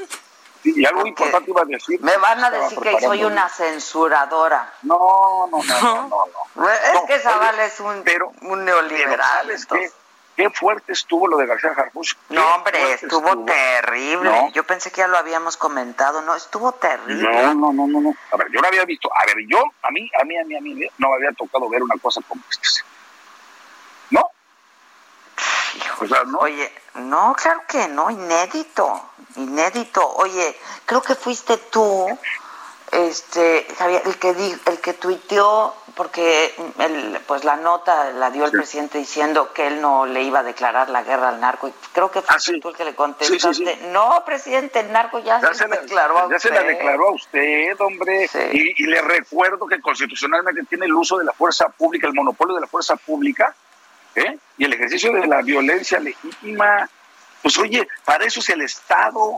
¿O qué chingada le enseñaron a este señor de qué se trataba de gobernar? Si el Estado tiene dos funciones que son fundamentales, la fuerza pública y cobrar impuestos para hacer obras y servicios. Ese mensaje también es brutal, ¿eh? Ese mensaje... No voy a O cambiar sea- de estrategia. ¿Cuál estrategia? ¿La de los abrazos y no balazos? Y lo que pasó ayer y lo que pasó ayer en Irapuato. Ya Ahí está regresó Zavala. Zavala que nos dejó a la Zavala, ya mitad. no te muevas, hijo. Pues, Ya ¿Qué paga el estás teléfono. haciendo? No, pues aquí estoy. Le acabó la recarga a su celular. Te voy a mandar ahorita un... un... Sí, uno de esos. Sí. Voy a ir al Oxxo por, por un- una recarga. Aguántenme. Bueno, a ver, recárgate y dinos lo que ibas a decir del, De del García atentado. Ah, bueno, fíjate, yo creo que todos coincidimos en que es un gran policía. Sí. No, o sea, no, no, no he visto un solo comentario. Yo tampoco. No, no, eh, no, no, eh, en contra de Muy eso. prestigiado, muy Pues prestigiado. bueno, esa es la creación de años, es el resultado de años de trabajo en una policía. El gobierno del presidente López Obrador no solo ha rechazado a policías, sino que cerró la policía y dejó de hacer ese esfuerzo. Entonces, este, pues yo, yo, yo, yo creo que lo que debemos de tomar en cuenta ahí es qué tan importante es tener gente como García Harfus, ¿no? Totalmente de acuerdo. Absolutamente. Totalmente de acuerdo. Totalmente de Oye, acuerdo. pero esta Porque este es, demostración es un policía de, de poder, carrera. de armas, o sea, es increíble lo que traían. Sí, era un, era un ejército. O sea, Pero por el otro lado, Adela, la tragedia es que tenemos un policía en el país. Sí, es una tragedia. Un policía. Oye, ¿y la ¿Y sabes qué? Que lo quieren matar. ¿Y la Pues sí, inteligencia? porque no es de abrazos, ¿no? No, espérate, lo peor es que lo peor es que la inteligencia ya les había advertido que iban por cuatro que objetivos. Puta, pues es increíble que mantengas tu rutina, que tengas soplones, que tengas gente que esté informando, que preparen todo esto. Ya dile que está en el cuarto, Zavala. Ya, ya se volvió a desconectar. No, no, es, un- es una desgracia. No, No, Zavala pero- hoy, hoy no está en su Bueno, mejor momento. pero, pero, ¿O sí? no, no, no, aquí los, por eso los servicios de inteligencia, por eso los desprecia también, este, López Obrador. Voy a desaparecer el CISEN porque nada más andan espiando. Pues sí, güey, pues de eso se trata. Pues si no, ¿cómo vas a saber lo que están haciendo los malosos, lo que están planeando? Pues te tienes que enterar de lo que están armando, de cómo se están moviendo, que dónde están.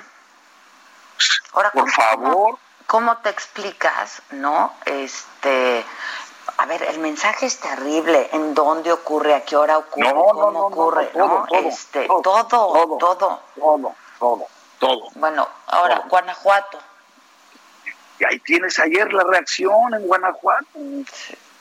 Pero, pero Oye, es pero. Guanajuato es un infierno, qué horror. ¿no? Es un infierno. Coincido completamente. Es un infierno. Yo no veo cómo se va a solucionar eso. Pero ciertamente, no como lo están haciendo el gobernador y el presidente, echándose la culpa recíprocamente. ¿eh? Así no. Es con coordinación, por favor. ¿No? El presidente hoy dijo que pues le recomendaría a los gobernadores participar de la de la reunión de seguridad, ¿no? No, no, bueno, mira, yo creo que con el presidente en materia de seguridad no contamos. Pues no.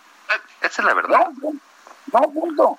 Él tiene la Guardia Nacional para agarrar migrantes. No, no, no, no para otra cosa. Sí, sí, sí, sí. Y además Mira, es el güey. él- él esto reduce- es delincuencia organizada. Esto es delincuencia organizada y es delito federal. Punto. O sea, no, aquí no hay discusión. Él tendría que atraer la Fiscalía General de la República a todos estos casos y procesarlos y atenderlos a la, este, la Guardia Nacional. ¿sí? No los gobernadores. No les alcanza a los gobernadores con lo que tienen. Mira, yo creo que el problema eh, eh, de, de- eh, del presidente López Obrador respecto al crimen, y lo hemos visto durante todo este tiempo, es que lo reduce a las mamás. Sí. Es un, es un problema maternal, de figuras maternas, yo creo, porque saluda a la mamá del Chapo, mete a la cárcel a la mamá del mar, libera a la mamá del mar. Le- Bueno, carajo, que él luego dice, no, pues a su mamá no le va a gustar que lo vea así. Sí, oh, Dios los voy a acusar. ¿Cuál es la onda con las mamás, no? Sí, ¿cuál No, es la onda está- con las mamás? Oigan, es tenemos un discurso penosísimo, de veras. ¿Quieren comentar algo del viaje del presidente a Estados Unidos? ¿Cómo? Sí, cómo no. ¿Eh? A ver, bien. Sí, Oye, no, es que, a ver, ¿cómo le fue a Peña Nieto? ¿Cómo le fue a Cuando Peña vino Nieto? Y me- Trump, y, me, incluyo cuando invitó a Trump. Lo hicimos, lo hicimos porque yo me sumé a, este. Todos, sí, ¿Sí? claro. Todos. Una imprudencia y tal. Pero además, doble error. Primero, va para allá. No sabe qué cama le van a atender. No habla inglés, güey. No se reúne con, sí, no se reúne con Biden ni tampoco va a haber a migrantes, no va a haber, no se va a reunir con la comunidad este, mexicana en Estados Unidos. No va a haber O a sea, Biden, eso me parece un error No, terrible. no, y tampoco se va a reunir con, con- con nuestros paisanos. Qué O sea, raro de Marcelo, ¿no? ¿O qué? No, pues yo creo que le están imponiendo la agenda a Marcelo. Marcelo no cometería estos errores así nada. No, no los hombre. cometería. Y Marcelo es un tipo capaz, inteligente. Pero pues no es no, que, mira, yo- yo- no es de que cometas errores, es que tú no le vas a manejar la agenda a Estados Unidos nunca. Nunca. Nunca. Entonces, bueno, partiendo de ese, de, eh, de- de ese punto, pues eh, es una situación muy complicada. O sea, la relación con Trump debe ser espantosa. Yo no quisiera, cuando salió Trump, yo decía, híjole, no quisiera yo ser Peña, me acuerdo, levantarte todos los días cuando empezó a tuitear, ¿te acuerdas? En enero Sí, de- de- Decías, qué horror levantarte y que, y que el presidente del país más poderoso del mundo te esté madreando, ¿no? Todos los días. Sí, sí, sí, sí, sí. Entonces, para, para López Obrador, pues ha sido todo un reto en el que ha decidido agachar la cabeza y perseguir a los migrantes, trasladar el muro de frontera del de la sur de ellos al sur nuestro, y en todo ha sido genuflexo. Co- co- Como, ningún otro presidente ha sido genuflexo con Estados Unidos. Pero bueno, ahora resulta que tiene que ir a pagar los favores. Sí. Voy a agradecerles los que los que pagar. Oye, pues muy mal, pues sí. Tres ventiladores que nos vendieron, ¿no? ¿Qué Tres nos ventiladores que nos No vendieron. regalaron, nos los vendieron y le voy a agradecer porque fue muy... ¿Qué es esto? No tiene a nada que ir. Su primera salida como presidente de la República es ir a Washington a, a ponerle los zapatos a Trump. Es una mentada de madre para todos los mexicanos. Oye, muy bien el mensaje de Silvano Aureoles, por Ah, es lo que les quería preguntar, lo de Silvano, Muy tengo bien, 30 muy bien. segundos. Los- Muy bien. ¿Quién es Zavala- Silvano? Ah, ya también no te pases, Zavala. No, no, no, muy bien, muy bien, ¿eh? Muy bien, Silvano. Esa No, no, de valor, ¿eh? ¿No lo viste? Está muy bien. ¿No lo viste, pone el golazo de cochino por, por el viaje a Estados No, Unidos. no lo vi, pero creo, creo que sí hay una cosa que, que, que- que señalar aquí, es la relación del presidente y los gobernadores no no va a, a llegar a buen término. No, ¿eh? no, Esto no, va y no nos lleva por lo tanto a buen destino. Ya nos vamos. día se descompone más. Adiós. Oigan, los, los quiero mucho. Yo también, yo también. Vale, Muchas chorros, piensan padres, no soy médico, Nu- pero... nunca ah, cambien, nunca no cambien. Esto fue Me lo dijo Adela. Con Adela Micha. ¿Cómo te enteraste? ¿Dónde la oíste? ¿Quién te lo dijo? Me lo dijo Adela por Heraldo Radio, donde la H suena y ahora también se escucha. Una estación de Heraldo Media Group.